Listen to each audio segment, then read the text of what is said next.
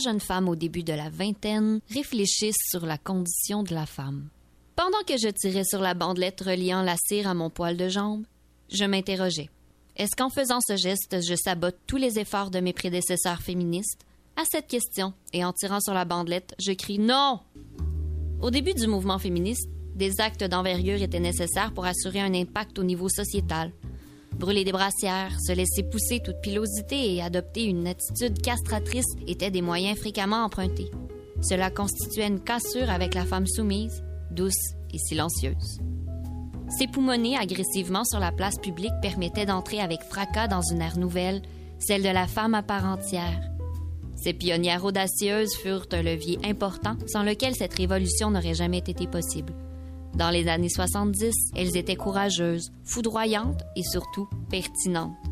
Aujourd'hui, on ne se le cachera pas, elles contribuent à toute autre chose.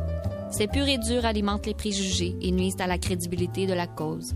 Elles apparaissent maintenant comme de terrifiantes hystériques qui enlèvent le goût à toute femme quelque peu saine d'esprit de se proclamer féministe.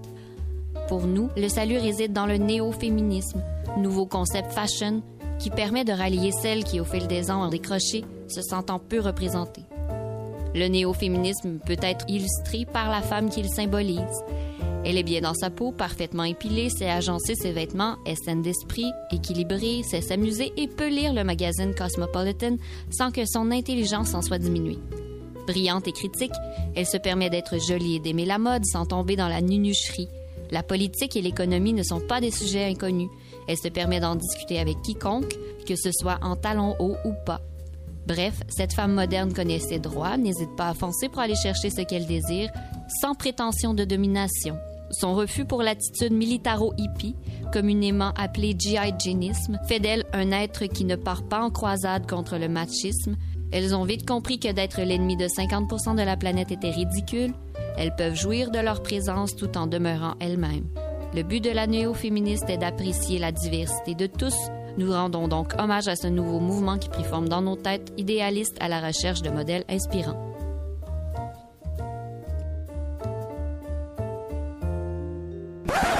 As-tu déjà fait du féminisme? Ça a pas... Bonjour tout le monde et bienvenue à cette émission du 7 mars de la majorité silencieuse. Devinez de quoi on parle aujourd'hui. Veille de la journée de la des et de toutes les femmes. Féminisme, féminisme, féminisme. Le 8 mars, euh, qui sera demain. Alors, on parle de féminisme, bien sûr. Ben oui. Donc, euh, bonjour Jean-Philippe. Bonjour, Émilie. Bonjour Marlène. Hello, Émilie. Bonjour Marc. Bonjour! Hamza. Wesh, wesh. Et Mélanie, bonjour. Salut. Alors, une émission très chargée aujourd'hui, Émilie. Fait qu'on s'éternisera pas là-dessus. Euh, on passe tout de suite à notre premier segment. On débute cette émission spéciale féminisme avec nos artistes français, Hamza, Marlène? Bonjour. Bonjour. Mais d'ailleurs, moi, je, il me semblait que ça s'appelait le féministe. Avec beaucoup de S. Ouais, c'est ça, c'est- ça prend 3 S. Lundi, 10h du mat, euh, voilà quoi, tout le monde il est en feu. Euh, donc, euh, ouais, cette semaine, vu qu'on parlait de féminisme, moi j'ai décidé de vous parler de mes groupes de punk, euh, de lesbiennes préférées. Euh, le punk de lesbienne étant un état d'esprit. Et d'ailleurs, euh, chose très marrante, quand on google lesbian punk, sur euh, les deux premières pages, c'est que du porno. C'est Je- cause du mot punk. Bah d'ailleurs c'était très c'était très années 90 en fait. Mais euh, à la base euh, ce, dont je voulais vous parler euh, c'était le Riot Girl qui est un espèce de mouvement underground des années 90 euh, qui est qui est très étroitement associé au féminisme de troisième vague et puis ça a donné naissance à des groupes qui sont aujourd'hui assez connus comme. Euh, donc on peut commencer par un premier extrait de Sleater-Kinney que voici.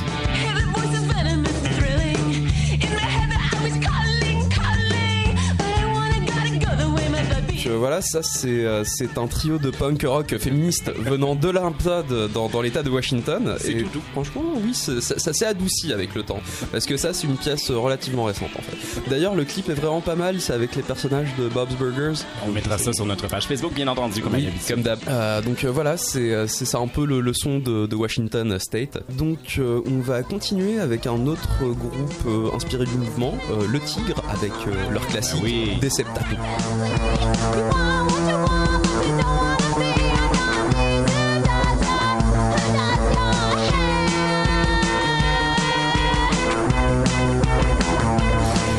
donc, euh, donc euh, voilà, c'est c'est un groupe euh, d'électroclash américain formé par euh, Kathleen Hanna et euh, Johanna Freeman en 1998 à New York. Ça sent la brique. Oui, tout à fait, tout à fait. Euh, donc euh, maintenant, on va sortir un peu de, de la vague du Riot Girl parce que c'est sympa, mais bon, à un moment donné, ça devient un peu redondant.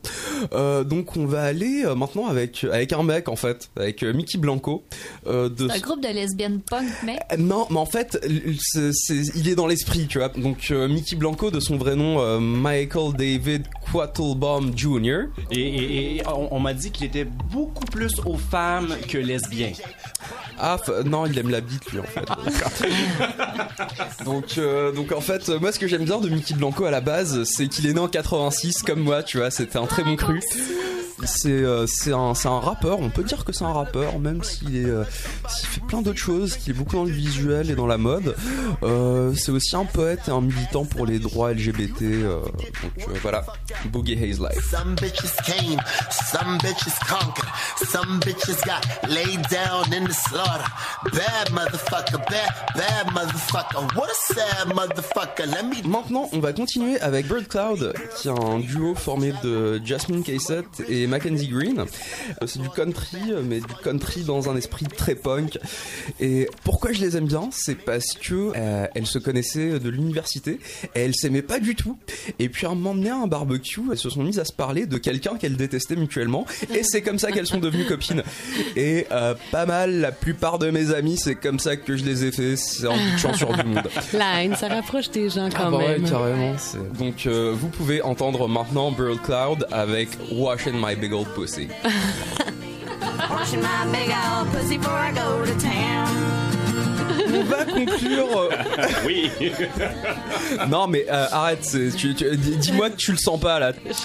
Euh, donc euh, on va conclure avec euh, deux groupes brésiliens euh, qui sont un petit peu cousins cousines. Donc on commence par le mainstream avec euh, CSS, c'est les abréviations de Kansai et Dessert Sexy, qui veut dire littéralement je suis fatigué d'être sexy. Ah, ben oui. ouais. Mais quand on les voit, on comprend quoi. Et euh, mais donc euh, en fait à la base c'était un groupe qui était plutôt humoristique, euh, très léger.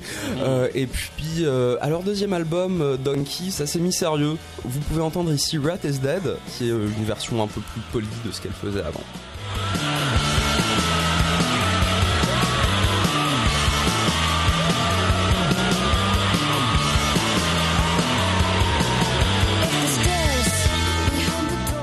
On va conclure pour de vrai avec euh, Bondé Dorol, qui est un groupe euh, de baile funk brésilien qui vient de Curitiba. Qui a été formé en 2005 en fait. Euh, Oui, et à donc- côté de Saint-Lambert, je crois. oui, tout à fait. Tu prends un boss puis t'es rendu. C'est un groupe qui a commencé par, euh, par mélanger des sons de rock classiques euh, comme euh, Rock You Like a Hurricane, les Scorpions, Mhm. avec des rythmes de baile funk. Et euh, c'est ça que ça donne.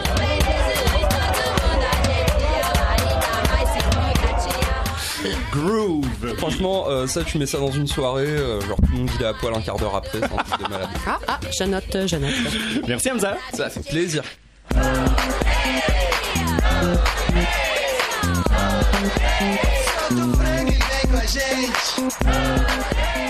Et toi, Marlène, euh, tu nous parles également de féminisme, mais d'une manière euh, un petit peu plus originelle. Ouais, c'est ça.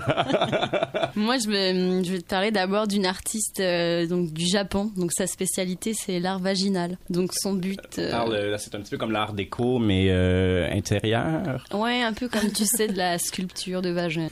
Bon, son travail en fait insolite hein, quand même, on s'entend. Donc qui vise à casser le tabou de la représentation du sexe féminin dans la culture japonaise. D'accord. Donc son but, c'est de démystifier Dans la culture mondiale. Dans la Mais dans la culture culture japonaise, il y a mondiale. quand même un élément Ouais. Euh, voilà. particulier qui est que la représentation des organes sexuels est absolument interdite. Ouais, c'est ça. D'ailleurs, donc elle, en fait, elle s'amuse à faire des, des petites maquettes euh, ayant pour euh, pour cadre son paysage pubien, tu vois. D'accord. Donc elle fait des, des, des coques de smartphone, euh, des bijoux, euh, des gâteaux, euh, des lampes.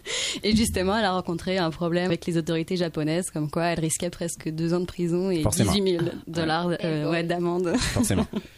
Et son nom encore? C'est euh, Megumi Igarashi. Elle s'était amusée, donc en fait, c'est à partir de là, elle a voulu faire un canoë-kayak en, euh, en fonction de son modèle de vagin, si tu veux. Ouais. Puis elle a envoyé la maquette à plusieurs personnes donc pour la reproduire en 3D. Mhm. C'est à partir de là, ça a été comme un peu trop divulgué, et donc elle a eu un petit problème. ouais. Alors voilà. Euh, sinon, je sais pas si vous avez entendu parler du projet Mille et une fesses euh, sur. euh, Absolument, sur- oui. Ouais, c'est ça. D'une réalisatrice euh, de la radio de Radio-Canada, si je ne m'abuse. Ah bah c'est possible. En tout cas, je sais que c'est deux jeunes femmes. Il y en a qui a Mhm. une qui fait la photographie, donc qui travaille avec son, son argentique, et puis l'autre qui est un peu comme la, bah, pas la directrice artistique là, mais c'est un peu derrière, tu vois.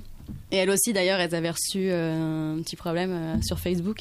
Leur euh, site en fait a été censuré, ouais, Ouais. pour caractère pornographique. Alors que les filles en fait veulent simplement, tu vois, donc photographier des fesses pour représenter le galbe féminin d'une certaine façon, pour Mhm. montrer que même sans Photoshop, on peut avoir des belles courbes, si tu veux. Et, et sortir justement de l'image traditionnelle du derrière qu'on voit constamment. Il y a dans ce projet-là des corps très, très, très diversifiés. Exactement. Et, et c'est pas nécessairement érotisant non plus. Pas du tout, en fait, ça se veut comme un espèce, en fait, elles veulent un, un recueil de mille et une fesses, donc pour le moment, il y en a quand même que 150. Et ouais, donc elles veulent juste en faire un espèce de poème, tu vois, une ode, ça n'a rien à voir avec le avec le, le sexe pornographique qu'on peut avoir. Et d'ailleurs, euh, sur Instagram aussi, il y avait, je sais pas si vous avez entendu parler de la polémique comme quoi, euh, donc il y avait une femme qui était comme prise de dos euh, dans un lit avec son pyjama, puis il y avait donc elle avait ses règles, donc ça coulait un peu derrière. Ouais, absolument. Et Instagram donc a censuré également la, la, la photo. Oui, on, Et- on a vu. C'est d'ailleurs Ouais, c'est une artiste québécoise également.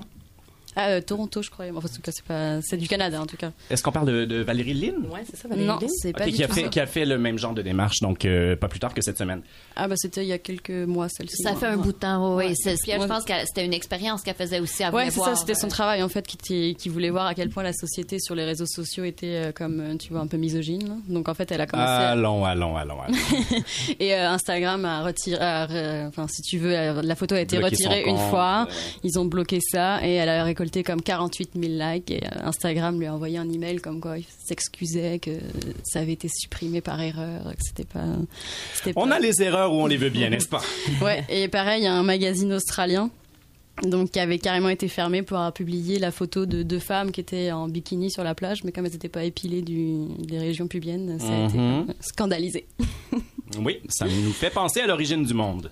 À l'origine du monde, ouais, c'est ça, Courbet aussi qui a été. euh, ouais, ouais, donc euh, voilà, les réseaux sociaux. Plus ça change, euh, plus c'est pareil. Ouais, c'est ça, ils, ils acceptent pas le, le vagin.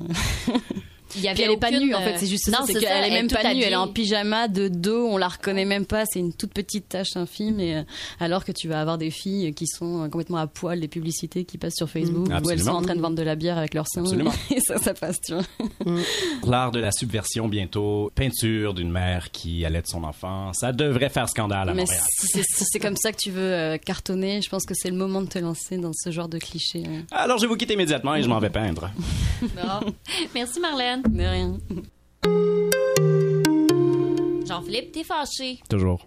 Ben, qu'est-ce qui se passe? Mais c'est que la récente sortie de la ministre Lise Thériault, hein, voulant qu'elle soit beaucoup plus égalitaire féministe, et qui devait nous servir, entre autres, de nouveaux prétextes hein, pour déterminer le thème de cette émission, comme s'il nous en fallait un autre que la seule journée du 8 mars. Ah, bon, on avait pensé parler des hommes, en tout cas. Oui, mais ça m'a beaucoup fait réfléchir, en tout cas cette semaine, parce que à observer nos omnicommentatrices québécoises et omnicommentateur québécois, euh, à les observer, donc profiter de cette pseudo-controverse pour se montrer la face et l'incohérence en public. Un mot s'est installé dans mon esprit et y a collé comme le polyester fondu d'une brassière cheap brûlant au grand jour. Ce mot, c'est suranné. Oh. C'est un mot qui est formé du préfixe sur, qui signifie au-delà, et du substantif année, qui signifie ben, année. hein. Euh, la- 365 jours. c'est ça. Euh, L'adjectif suranné nous rappelle de coquettes manières que certaines mentalités et certains comportements persistent euh, malheureusement au-delà des années durant lesquelles ils se sont popularisés. Ça arrive, ça? Ça arrive. Trop souvent. Suranné, donc.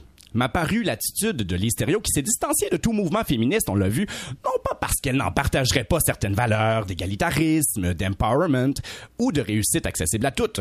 Elle est en elle-même l'exemple qu'une femme au vocabulaire de coiffeuse peut devenir ministre. Sa collègue Lucie Charlebois aussi. Également.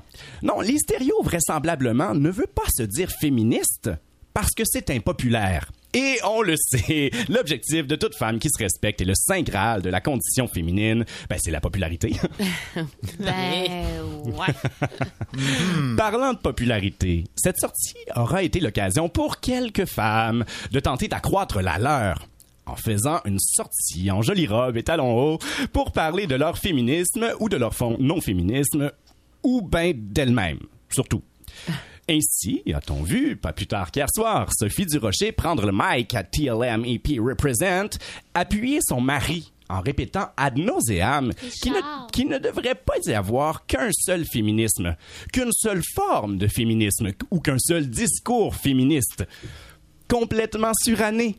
Et cette perception qu'il n'existerait qu'un seul féminisme au Québec, alors que se côtoient dans l'espace public la Fédération des femmes du Québec, le Conseil du statut de la femme, héritière des années 70, l'effet A, ce Québec Inc. au féminin, héritier des années 80, 90, les théoriciennes féministes euh, des années 2000, comme Martine Delvaux, Catherine Mavrikakis, pour ne nommer qu'elle, il y en a plein d'autres, et les jeunes féministes radicales, comme les Yen en jupon, Alerta Feminista, les, communi- les communicatrices de Je suis féministe, celles de Je suis indestructible, en passant par celles qui exposent les paradoxes de notre époque, comme Léa Clermont-Dion, la prétendue moche, euh, Aurélie Langto, l'étudiante en droit de la très conservatrice Université McGill, et Lily Boisvert, la sexploreuse en chef qui se promène nu sein. Ah pas encore parlé de Xenia Chernyshova, leader de Femen Québec.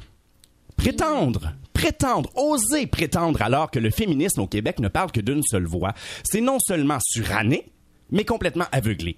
On peut en déduire peut-être que celles qu'ils prétendent sont non seulement dépassées par les événements et l'époque, mais aussi obnubilées par, ben, leur époque. Une époque qui n'existe plus et qui a vu naître leur nombril. Ah, et parlant de nombril, tout aussi suranné était l'appui à la pensée féministe, hein, parce que c'est bien une pensée. C'est un état d'esprit, avant que d'être un mouvement duquel il faudrait prendre une carte de membre. Suranné, donc dis-je, était l'appui féministe de certains hommes, artistes entre gros guillemets, comme Guy Lepage, qui se sont enduits les lèvres de rouge à lèvres pour se dire pro-féministes. C'est comme être féministe parce qu'on a une mère, être antiraciste parce qu'on a un ami noir. C'est précisément comme se faire un blackface pour célébrer le mois des Noirs. C'est simplement suranné et cave. Quoi qu'il en soit, non, il n'y a pas qu'un féminisme au Québec, il y en a une pluralité. Celui qui baise à tout vent ou qui se perd au couvent. Celui qui se fout de la grosseur du zizi à condition qu'il fonctionne à batterie. Celui qui n'aime pas les garçons. Le petit baveux, le gros morveux, le boursouflé, le vieux ridé. Rien, rien, rien, vous ne savez rien du féminisme. Hashtag mansplaining. Bonsoir. Merci de nous avoir expliqué tout ça, mon cher Jean-Philippe. Ah, ça va. Oncle Marc, euh, je veux rien que tu dises à propos du blackface. OK. Mélanie, les femmes. Ben, moi, j'avais envie euh, d'y aller avec un texte euh, plus léger et personnel. Ben, comme d'habitude, finalement. je vais vous raconter euh, quand et comment euh, je crois être devenue féministe. Oh. Alors, euh, je vous emmène en 1986, quartier pauvre de Montréal, sous-sol d'église. Je suis assise au milieu de plein de femmes qui chain smoke en espérant crier bingo. C'est un rendez-vous hebdomadaire entre euh, mes grands-mères, ma mère, mes ma tante, des cousines et des voisines. Elles ont entre 20 et 60 ans. Plus les semaines avancent, et plus je réalise que c'est pas tant la promesse d'un lot qui les intéresse que de se retrouver ensemble puis de jaser. Certaines avaient abandonné la confesse, voyant que le curé les écoutait pas, prenait jamais de leur bord et surtout forçait le silence. Fait qu'elles se racontent devant un boulier et leur rangée de pitounes. J'ai mangé une volée. Il me trompe. Je l'aime plus. Je reste pour les enfants. J'ai jamais eu de job, comment veux-tu? J'ai pas les moyens de divorcer. Il nous faudrait bien des cartes chanceuses, hein? Au fil des mois, je les entends, je les vois. Certaines, épaulées par les autres, réussissent à divorcer, répliquer ou trouver un emploi. Je les trouve belles. Mais d'autres demeurent cloîtrées, résignées, apeurées. Puis je les trouve tristes. Fait que moi, je continue à ramasser les cartes en subissant la fumée secondaire, à me faire 5 piastres, puis me dire, avec ce 5 piastres-là, je vais le mettre dans mon cochon. Comme ça, plus tard, j'aurai peut-être pas besoin de rester avec un homme, puis je vais peut-être être belle, moi et tout. Si vous pensez que les bingos, c'était niaiseux, là, ah, vous y connaissez rien. C'était comme un repère de féministes. Ben, avec quelques lots de 100 piastres en bonus. là. Mais je sais pas si on peut en dire autant des tavernes. hein. qui, justement, drôle de hasard, c'est en 1986 que les tavernes ont plus le droit de discriminer les femmes à entrer dans leur établissement. Ah bon? C'est drôle pareil, hein? Clin d'œil, clin d'œil. On reste encore dans les années 80, euh, plus précisément en 1989. Plus exactement, le 6 décembre. J'habite pas trop loin de Polytechnique. Cette journée-là, ma mère vient me chercher à l'école. Ben, je me souviens plus trop, mais euh, l'école ferme les portes, euh, on reste en dedans, les parents doivent venir nous chercher, je sais pas. C'est flou, mais il se trame quelque chose de grave. Quelque chose que j'ai jamais vécu. Ma mère m'explique brièvement qu'un homme armé est entré dans une autre école. Et après, j'apprends. J'apprends, mais je comprends rien. Les femmes d'un côté et les hommes de l'autre. Tout est dans cette phrase-là. Cette séparation distincte, ça me fait frissonner. Même dans les rigodons. Les femmes d'un bord, les hommes de l'autre. Pas capable de danser là-dessus. J'ai jamais. Dans ma tête euh, de fillette de 9 ans, on me force d'y noter qu'il y a dorénavant une différence entre filles et garçons. Et que, sans l'avoir choisi, j'ai pas le bon sexe. Qu'on peut me faire violence juste parce que je suis née fille. Je suis plus égale, puis c'est pas juste. Je commence à avoir peur. Peur de marcher seule, peur des hommes, juste comme peur tout le temps. Une peur qui me fait marcher avec mes clés dans mes mains, comme si ces petites pièces de métal ouvraient des portes et des crânes. Je prends des cours d'autodéfense aussi, du jujitsu. Pour me défendre, mais je sais pas, peut-être aussi pour réussir à faire peur en retour. Ben, je suis chanceuse parce que depuis, le jujitsu m'a seulement servi à me tirailler avec mes frères et mes amis. Puis c'est toujours le fun à dire jujitsu. On dirait que ça se mange. Moi, j'ai une ceinture jaune aussi. Pas- On va vieillir un peu, à peine. On va rattraper le début des années 90. Je découvre la sexualité dans des livres boboches et des cours de FPS tout aussi boboches. On me parle jamais de désir, d'intimité, de consentement ou de féminisme. On me dit de faire attention à mes comportements, au MTS, au bébé.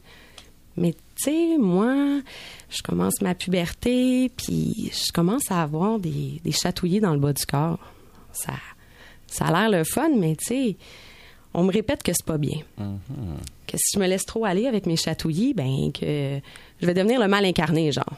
Une fille facile, une agace, une pute, une salope, n'imite.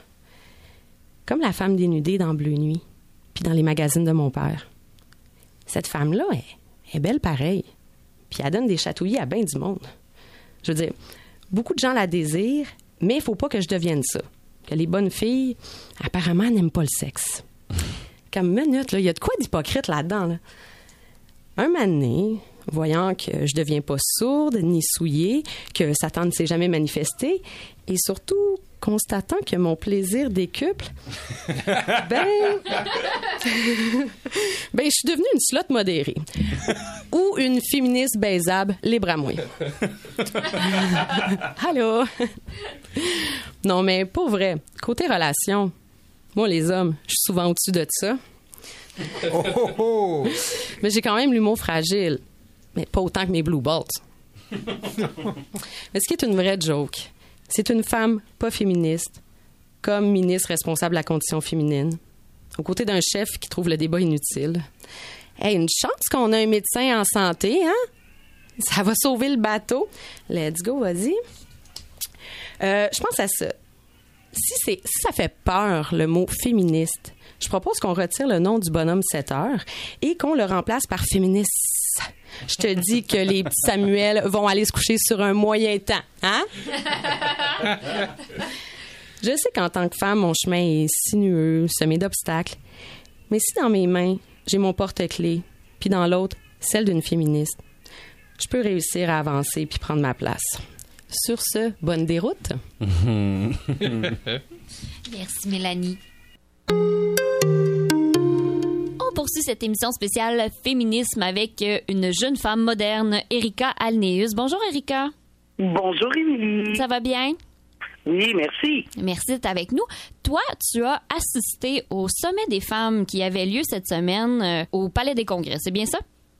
Je dirais plus que j'ai décidé de donner un coup de main aux, à certaines personnes faisant partie du comité organisateur. Donc, j'étais plus dans l'organisation. euh, j'étais plus là pour donner un coup de main à, à certaines personnes qui organisaient ce moment-là. Donc, j'ai côtoyé les femmes qui y étaient. Et de quoi donc as-tu pu être témoin euh, lors de ce sommet-là?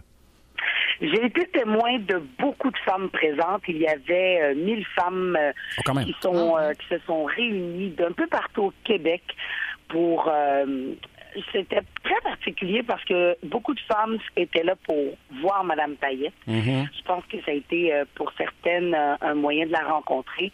Pour d'autres, ça a été un moyen de vraiment discuter d'enjeux liant le féminisme. Ouais. Mais la ligne qui a été souvent répétée, c'est on remercie Madame Thériault de, de sa sortie parce que dans le fond, ça prouve que le féminisme est encore d'actualité. Exact. Ouais. Et, et donc, et donc, Et de son absence également à ce sommet.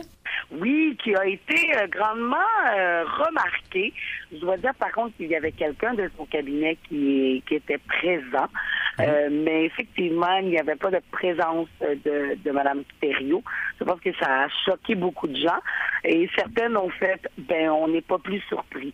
Donc je pense Ouais, que, les ce qu'elle avait euh, du gouvernement libéral se font sentir euh, à un point où il y a un point d'indifférence, sachant qu'on n'est pas très surpris. Effet intéressant à ce sujet-là, euh, Erika, c'était quand même euh, souvent ce genre de, de, de sommet-là est organisé soit par exemple par la Fédération des femmes du Québec, par le Conseil du statut de la femme, voire par un gouvernement euh, lui-même. Et là, dans ce cas-là, on sait que le gouvernement libéral n'est pas particulièrement prompt à organiser ce genre d'événement. Donc, c'était un événement privé.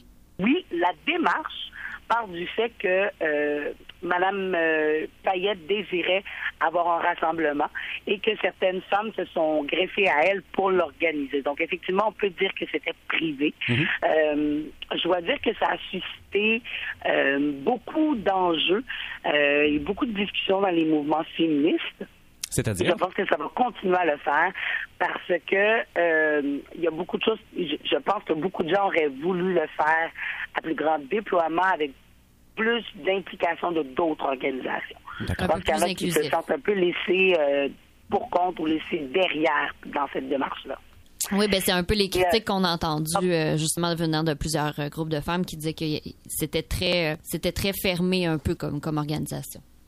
Oui, et euh, de manière plus personnelle, je vous dirais aussi que c'était, euh, je pense que le problème qui est arrivé avec cet événement-là, quoique je dois dire que j'ai trouvé cet événement-là très, euh, très convivial, petite note intéressante. J'ai beaucoup aimé le fait que ce sont des mères avec leurs filles qui sont venues, des grands-mères avec leurs leurs filles, leurs petites filles. Donc il y avait quelque chose de familial là-dedans. Il y avait quelque chose dans la transmission de l'importance du féminisme dans les familles québécoises. Ça, je, je dois euh, noter ça. Il y avait quelque chose de, de festif, de convivial, de très euh, bon enfant. Mais euh, le, ce qui a fait, je pense, que d'autres organisations ont décidé de ne pas venir, c'est qu'on est resté dans la dans la suite des commentaires de Mme Payette face à la charte.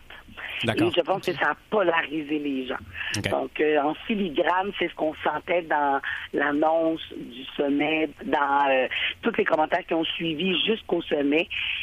Et je pense que ce n'est pas terminé. J'espère qu'il y aura un point où il y aura un débat plus ouvert, parce que ça évacue souvent le point qui réunissait ces femmes, qui était le féminisme. Absolument. Donc, euh, voilà, je pense qu'il y a des questions d'interprétation, il y a une question générationnelle aussi, Oui. où beaucoup de femmes voient le féminisme d'une façon et ne voient pas l'évolution de son féminisme. J'ai une façon de... Je pense qu'on parle toutes de la même définition, mais Ouais. elle ne se vit pas au quotidien de la même façon. Et je pense que certaines personnes aimeraient que tout le monde vive le féminisme de la même façon. Et, c'est là que je pense qu'il y a des. Et à ce propos-là, Erika, tu me disais hors d'onde euh, que ta seule présence, euh, dans un certain sens, à cet endroit-là, comme, comme participante à l'organisation, pouvait paraître euh, un petit peu comme un statement. Est-ce que tu peux nous en parler un petit peu? Je dirais que c'est vraiment euh, la raison pour laquelle moi je voulais y aller. Euh, non, dans le fond, j'avais deux raisons. Je voulais vraiment aider les filles faisant partie du comité organisateur. Pour moi, c'est important de les aider. C'est des femmes que j'estime énormément. Et le la deuxième raison était que pour moi, c'était important d'y être. Je trouve, je suis en- une résultante de ce que le Québec peut faire de mieux euh, à travers le temps. Je suis d'origine haïtienne, je suis une femme qui a eu la chance de vivre euh, dans une province qui m'a qui m'a permis énormément de liberté. Mais euh, des gens comme moi, des femmes noires dans le discours féministe au Québec, comme dans plein d'autres secteurs, on Absolument. ne les voit pas. Et je trouvais ça un peu, euh, pardon, grave.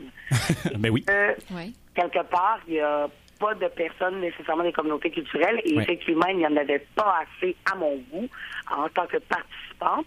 Il y a eu un effort d'avoir des panélistes d'un peu partout de, de- des communautés culturelles, mais il n'y a pas, euh, il a pas, ça n'a pas interpellé beaucoup de femmes euh, racisées. Et pour moi, je me suis, j'ai décidé d'y aller parce que si on était pour parler d'enjeux liant les femmes racisées, ce serait important d'être capable de le faire en acceptant qu'on écrit l'histoire du Québec ensemble.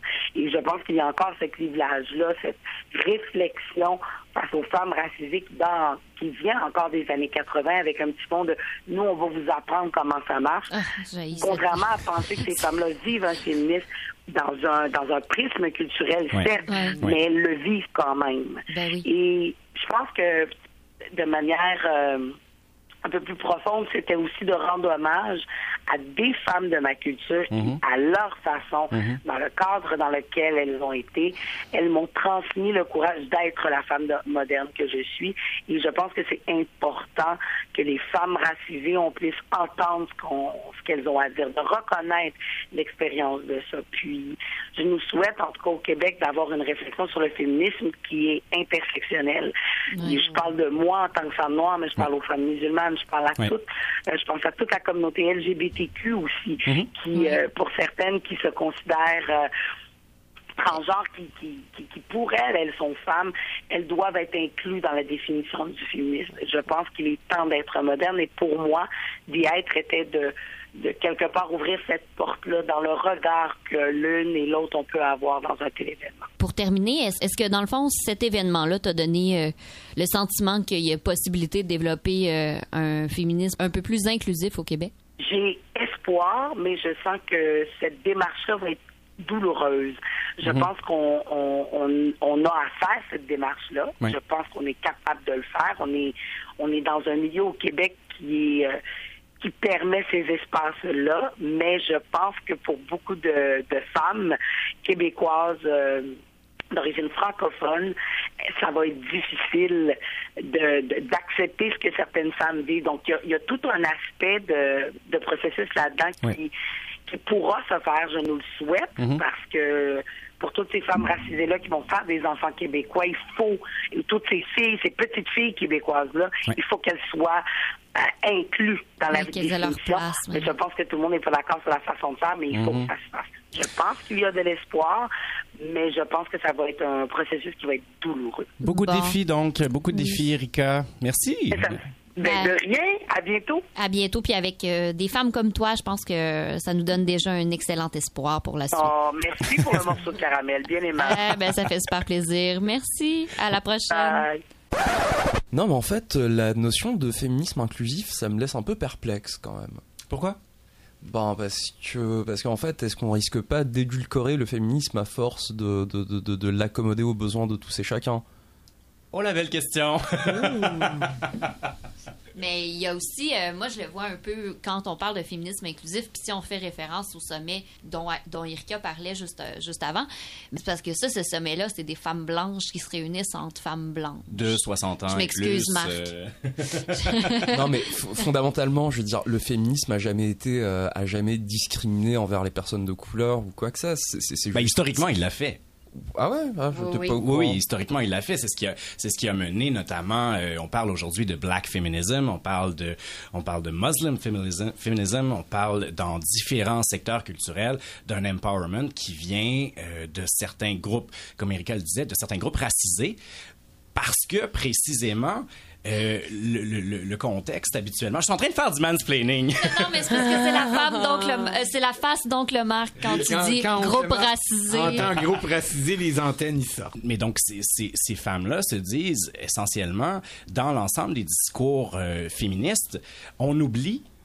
On oublie que les gens qui parlent, les gens qui prennent parole, ont des privilèges déjà en société, même comme femmes, comme femmes souvent donc blanches, euh, qui, qui, qui réussissent bien, qui ont une voix, ben, elles oublient peut-être qu'il y a encore au sein de la même société d'autres femmes qui, par exemple, par- pour cause de racisme, pour cause de, de, de- de conditions sociales, n'ont pas ces privilèges-là. Donc en fait, c'est un peu une dérive gauche caviar en fait. C'est-à-dire? Continue ton idée. Non, mais dans le sens où, euh, je veux dire, je crois pas du tout que les idéaux du féminisme, ça soit d'exclure un, un- un groupe, peu importe, peu importe sa nature. Ça a fini en un, en un groupe de personnes qui, qui se confortent dans leur narratif mutuellement, et puis c'est- de la masturbation intellectuelle. Il y a un peu d'élitisme là-dedans. moi, Ouais, Je pense que oui. mais en fait, je pense que beaucoup des critiques qu'on a entendues du féminisme cette semaine viennent aussi du fait que, bon, plein de gens ont dit qu'il y avait plusieurs façons d'exprimer son féminisme et que au sein du mouvement féministe, des fois, il y en a qui sont Ouais. contre la façon de faire des autres. Ouais, non, mais puis aussi, tu sais, il parlait de mansplaining tout à l'heure, mais tu as aussi, selon moi, une forme de white-splaining, donc Ouais. qui fait en sorte que moi, je sais comment, tu sais, comme ce qu'Erika disait tout à l'heure, cette espèce de, de façon que des fois, nous, on a de, du haut de Non, mais en fait, notre espèce peu- de privilège de comme- dire je vais te le dire comment Mon vivre ton féminisme- féminisme. mon féministe à moi est justement, meilleur c'est- que comme, tien. euh, Mais dans le cas du féminisme, c'est que c'est pas nécessairement non plus volontaire, c'est pas nécessairement de miser précisément sur un cas, sur une situation particulière des femmes.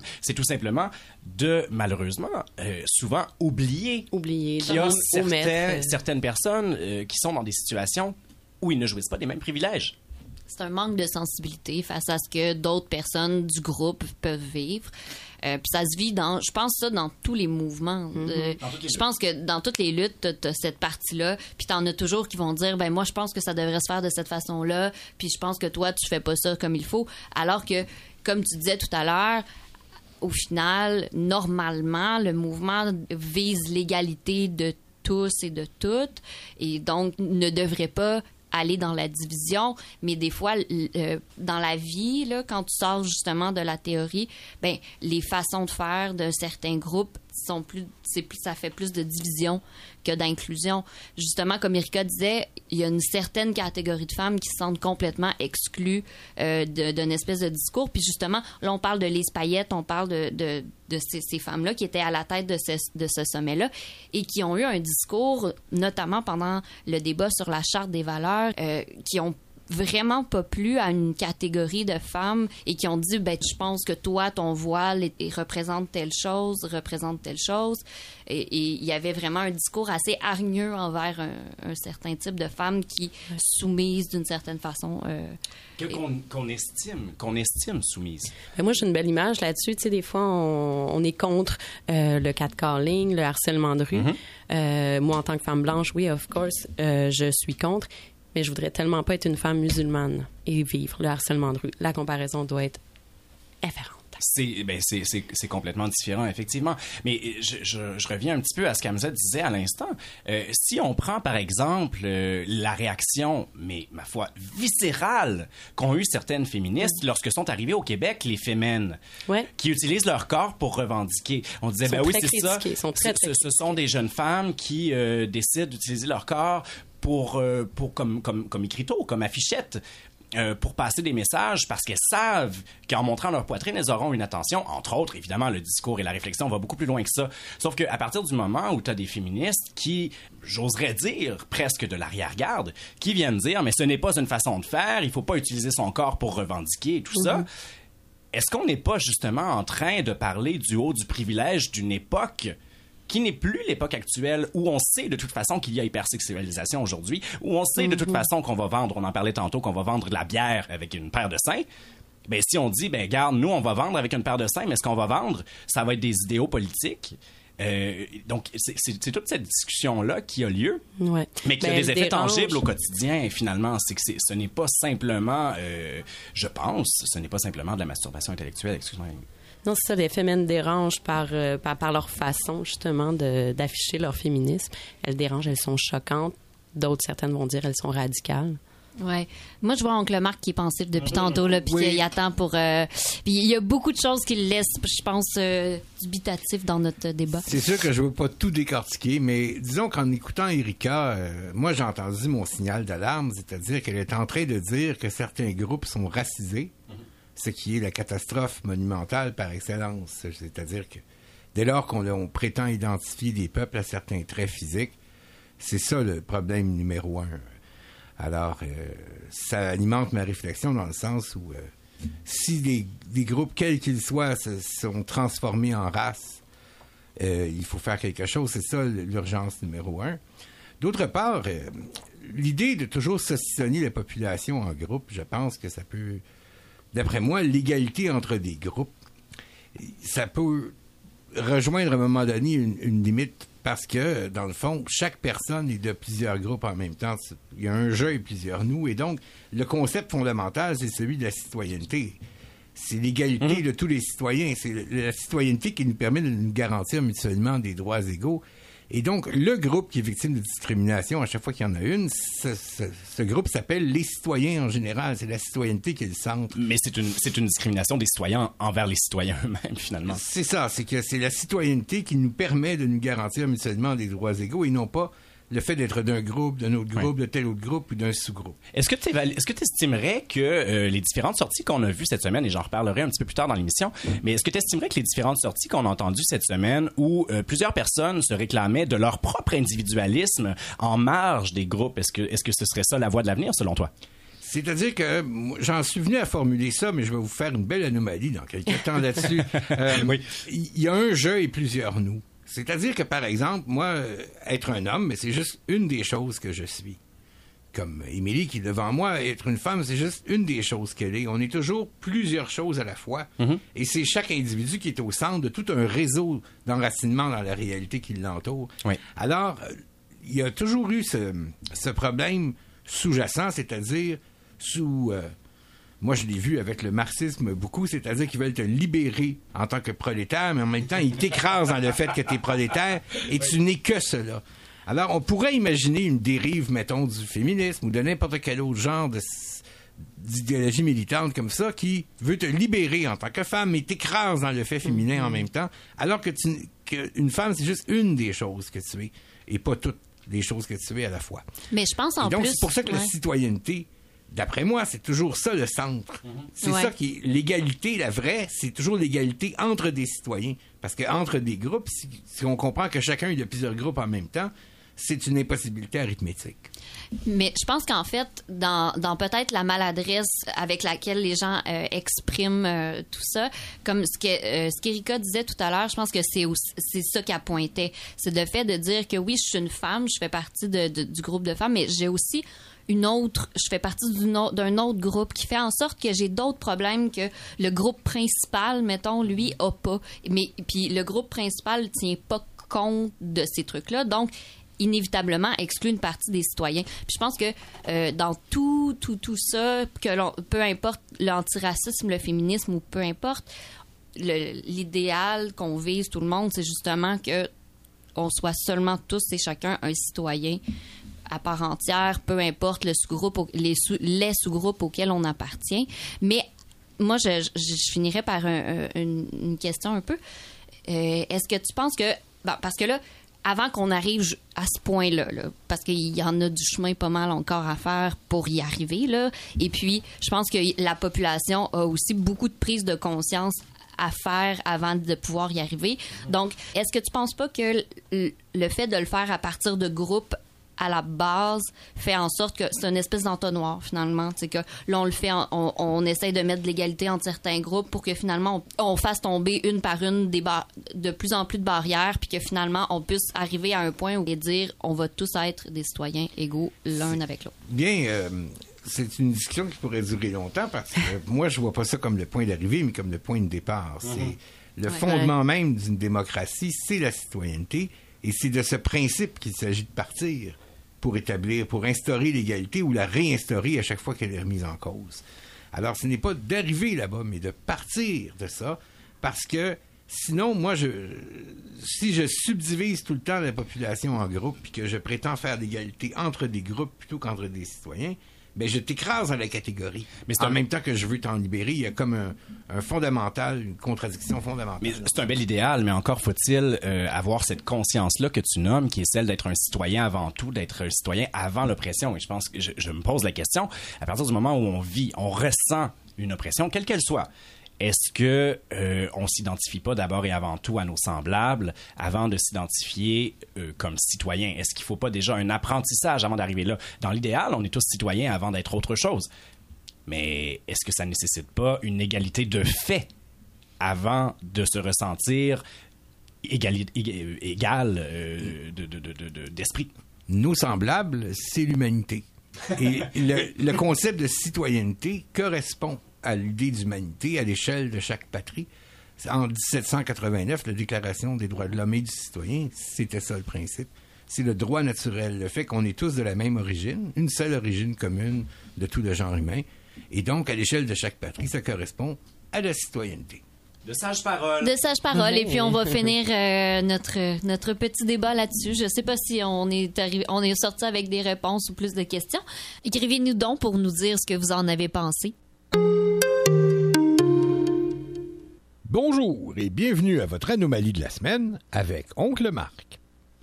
Sur le thème du féminisme, très d'actualité cette semaine, vous imaginez facilement, chère nièce euh, et neveu, vous imaginez sans peine qu'Oncle Marc en a long à dire et aussi à redire.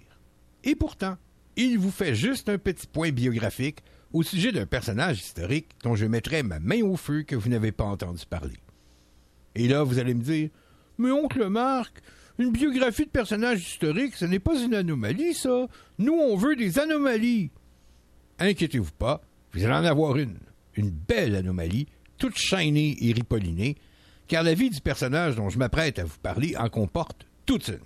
Vous allez voir. Si vous allez sur Wikipédia voir la biographie de Gertrude Bell, on vous énumère ce qu'elle fut. Gertrude Margaret Lotion Bell, née le 14 juillet 1868 en Angleterre et morte le 12 juillet 1926 à Bagdad. Une femme de lettres, analyste politique, archéologue, alpiniste, espionne et fonctionnaire britannique. On peut ajouter aussi aventurière et arabisante, un peu comme Oncle Marc est un italianisant, mais en beaucoup, beaucoup mieux. En 1888, Gertrude Bell, âgée de 19 ans, reçoit un First, c'est-à-dire le premier prix de la History School d'Oxford. C'est la première fois que ce First est attribué à une femme. Elle est aussi la première à fumer en public et à porter des souliers bleus plutôt que noirs dans une école britannique, ce qui, dans l'Angleterre victorienne submergée par un épouvantable conformisme, est, croyez-le ou non, très shocking. Une jeune femme extrêmement délurée et brillante, donc, fille d'un lord et d'une lady, bien sûr. Comme on dit en anglais, she comes from money. Sa première passion est l'alpinisme, qu'elle apprend en Suisse. Son père, Sir Hugo Bell, lui demande seulement deux choses. Un, toujours trouver de bons guides.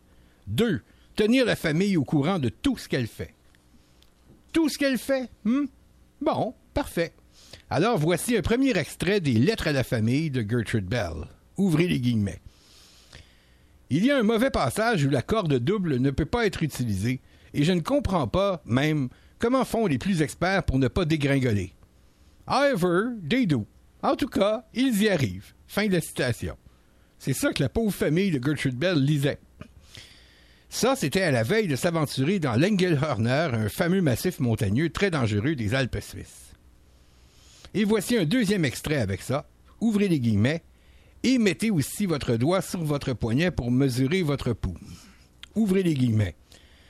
Je crois que dissimulés parmi ces ruines, nous serons à l'abri des attaques. Du moins, je l'espère. Fin de la citation. Quelles ruines? Quelles attaques? C'est que là, oups, on n'est plus du tout en Suisse à la fin du 19e siècle, mais au début du 20e, dans les ruines d'Ukaidir, très ancienne forteresse arabe de l'an 775, qui a été mise au jour par Gertrude Bell. Et dans sa lettre qui mentionne ces attaques, c'est qu'elle a décidé qu'elle allait y diriger les fouilles archéologiques, elle, bon, malgré l'interdiction menaçante de l'armée turque et les incursions des Chamars, peuple arabe en révolte contre ces mêmes Turcs. Et la vraie vocation de Gertrude Bell, c'est là qu'elle se trouve, dans le désert d'Arabie, le Sahara bien sûr, mais plus encore les déserts à l'est de Suez, parce qu'ils sont moins connus. Elle va cartographier ou finir de cartographier cette vaste région, poursuivre des fouilles archéologiques ici et là, escalader bien entendu plein de massifs extrêmement dangereux et mal connus dans ce qu'on appelle les déserts verticaux. Elle va croiser les peuples nomades les plus rares et éloignés, qui circule en plein milieu du désert, elle va non seulement apprendre l'arabe, ce qui n'est rien pour une jeune fille anglaise qui parle déjà le français et le persan, non, non, elle va apprendre à parler plusieurs variantes, beaucoup de variantes de l'arabe, qu'elle parle avec une prononciation bédouine absolument parfaite, sans le moindre accent. Et à partir de là, elle prendra tous les moyens pour ne plus rentrer en Angleterre. Elle écrit des reportages et des mémoires pour la Royal Geographic Society, explore des sites mal connus ou tout à fait inconnus, elle fréquente des sheikhs, des rois, des califes en masse. Les déserts d'Arabie, voilà son véritable habitat naturel et non son Angleterre natale. Et c'est alors qu'elle va se faire attribuer son véritable nom, Katunesh Sara, la femme du désert.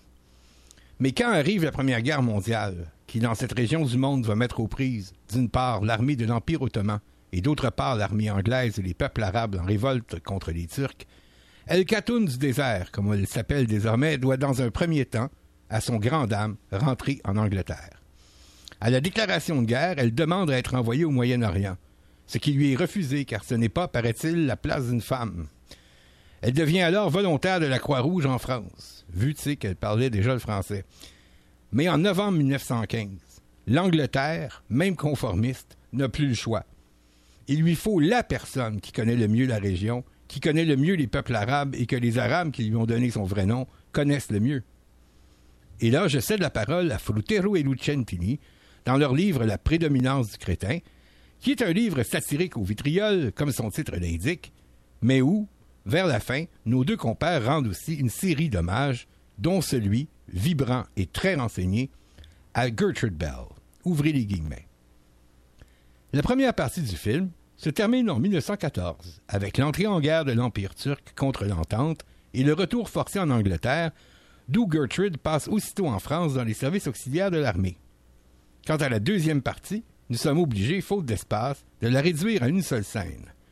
Nous sommes au Caire, au QG des forces impériales britanniques, en automne 1915. Et là, je ferme les guillemets pour résumer. Ils sont quatre autour d'une table. Hugh Trenchard, sous-secrétaire de l'aviation. David Hogarth, professeur à Oxford et président de la Geographical Society. Le célèbre archéologue Leonard Woolley et un jeune lieutenant, ex-élève de Hogarth à Oxford et ex-assistant de Woolley sur le site dur. Il semble, ils ont l'air de se préparer à entamer des fouilles archéologiques sous la protection de l'armée anglaise. Mais en fait, il s'agit de tout autre chose. Le sous-lieutenant à l'aviation Trenchard deviendra dans l'après-guerre le chef de Scotland Yard. Le professeur Hogarth est aussi le chef de l'intelligence service pour le Moyen-Orient. L'archéologue Woolley est aussi capitaine des services secrets de l'armée anglaise. Quant au jeune lieutenant qui les accompagne, son nom est T.E. Lawrence. Et ce que ces quatre hommes préparent, en réalité, après le désastre militaire de Gallipoli, c'est la contre-offensive contre l'armée turque et l'Empire ottoman. Et là, j'ouvre à nouveau les guillemets pour Frutero et Lucentini. Tous quatre n'ignorent pas qu'il y a une cinquième personne qui, sur les Arabes du désert et leurs sheikhs, en sait plus qu'eux tous ensemble. Sa participation serait précieuse.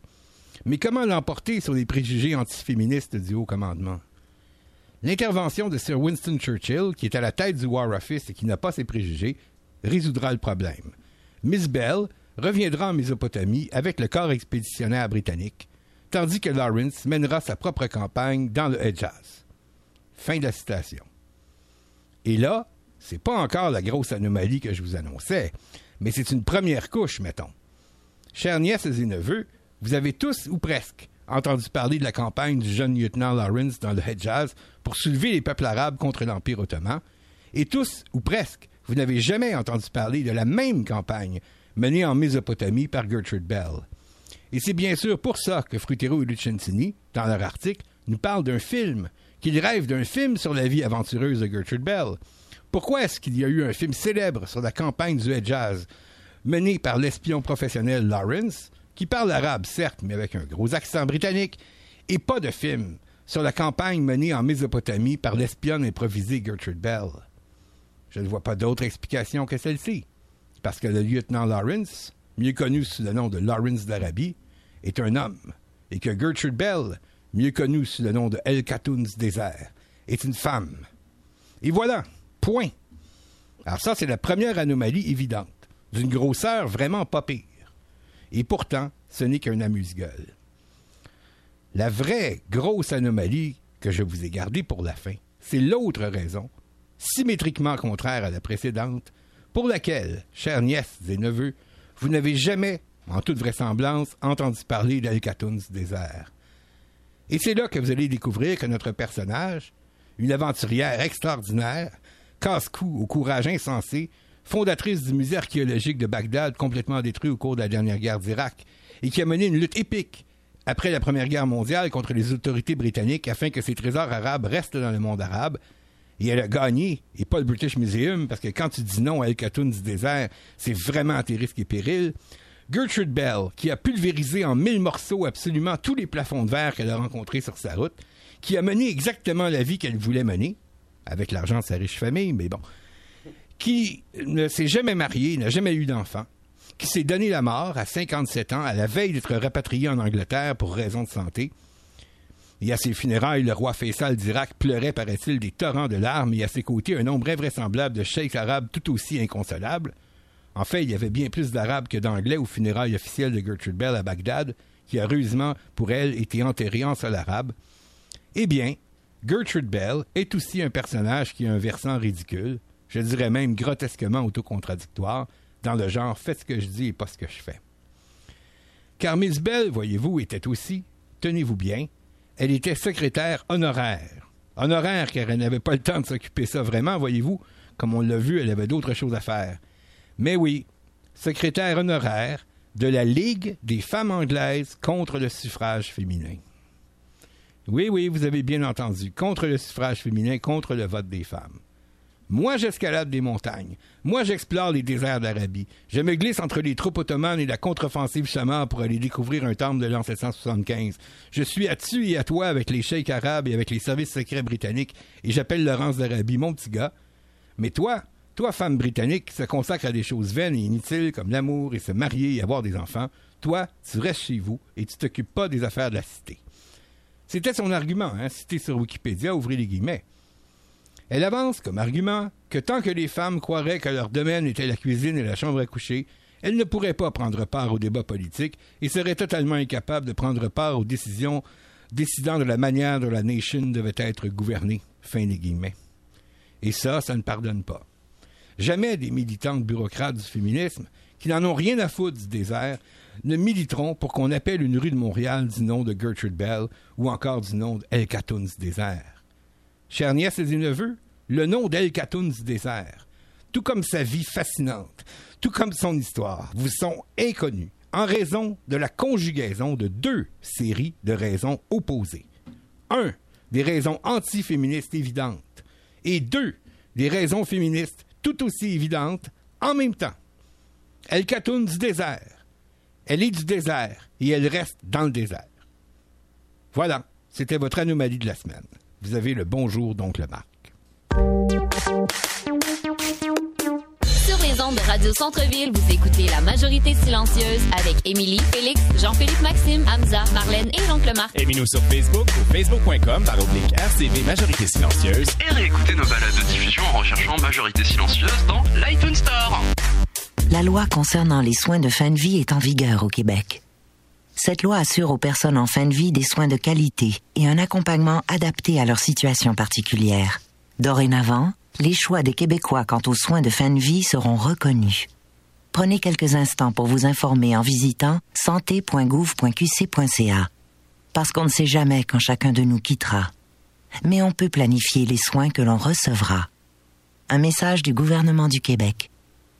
À compter du 5 mars, tous les samedis de 9h à 10h, Radio Centre-Ville présente Radio Bingo. C'est simple, c'est amusant et c'est payant. Vous allez chercher vos cartes dans un supermarché métro participant. Le samedi, à 9h, vous allumez votre radio au 102,3 FM et vous pourriez gagner un lot allant entre 2000 et 5000 dollars. L'animation de cette émission se fait en anglais et en français. L'émission Radio Bingo à Radio Centre-Ville, c'est simple, amusant et payant. Allez chez Métro, cherchez vos cartes et bonne chance. Les changements des lois fédérales et provinciales rendent difficile la préparation de vos rapports d'impôts? La solution? Bureau comptable Cola. Des professionnels chevronnés travaillent avec rigueur pour vous sauver de l'argent ou vous aider à recevoir le maximum de votre rapport d'impôt à un prix compétitif. Cette année, confiez vos rapports d'impôts personnels et d'entreprise au Bureau comptable Cola.